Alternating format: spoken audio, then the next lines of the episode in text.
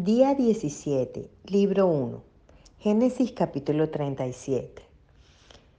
Veamos la progresión del pecado en los hermanos de José. Sus hermanos le aborrecían y no podían hablarle pacíficamente. Dice el verso 4. En el 5 dice que ellos llegaron a aborrecerle más todavía. En el 8 dice que le aborrecieron aún más a causa de sus sueños y sus palabras. Y sus hermanos le tenían envidia, dice el 11.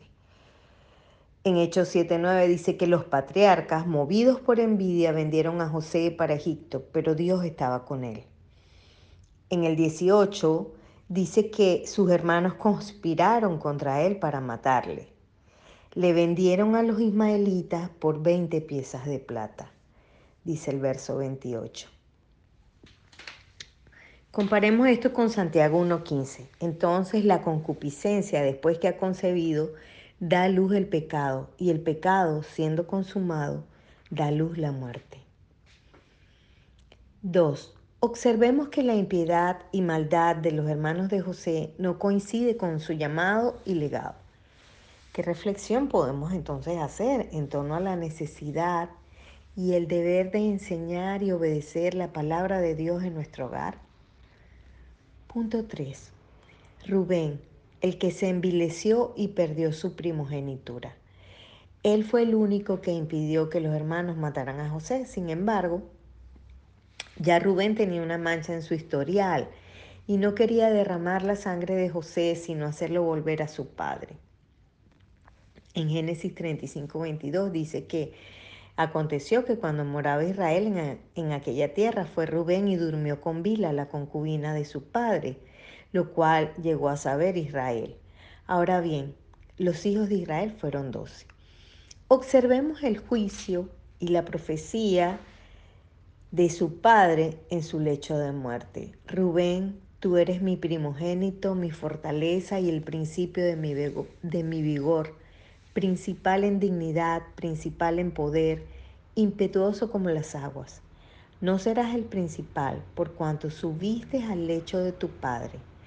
Entonces te envileciste subiendo a mi estrado. Génesis capítulo 38, punto 1. Er, primogénito de Judá, fue malo delante de Jehová, quien lo mató. Mas tú, oh Dios, harás descender a aquellos al pozo de perdición. Los hombres sanguinarios y engañadores no llegarán a la mitad de sus días, pero yo en ti confiaré. Dice el Salmo 55, 23. Punto 2. Más justa es ella que yo. Observemos cómo Judá decreta juicio de muerte contra Tamar, mandándola a sacar y a quemar pero en realidad el pecado era suyo. Como dice Mateo 7:3, ¿y por qué miras la paja que está en el ojo de tu hermano y no echas de ver la viga que está en tu propio ojo?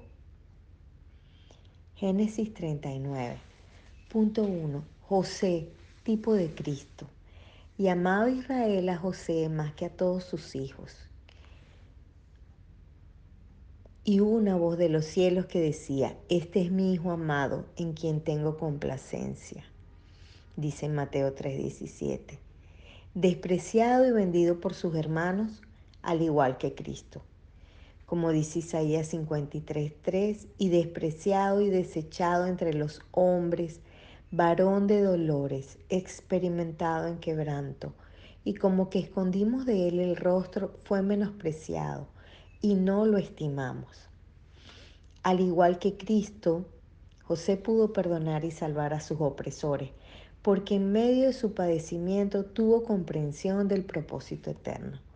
Como dijo en el capítulo 50, vosotros pensasteis mal contra mí, mas Dios lo encaminó a bien para hacer lo que vemos hoy, para mantener en vida mucho pueblo.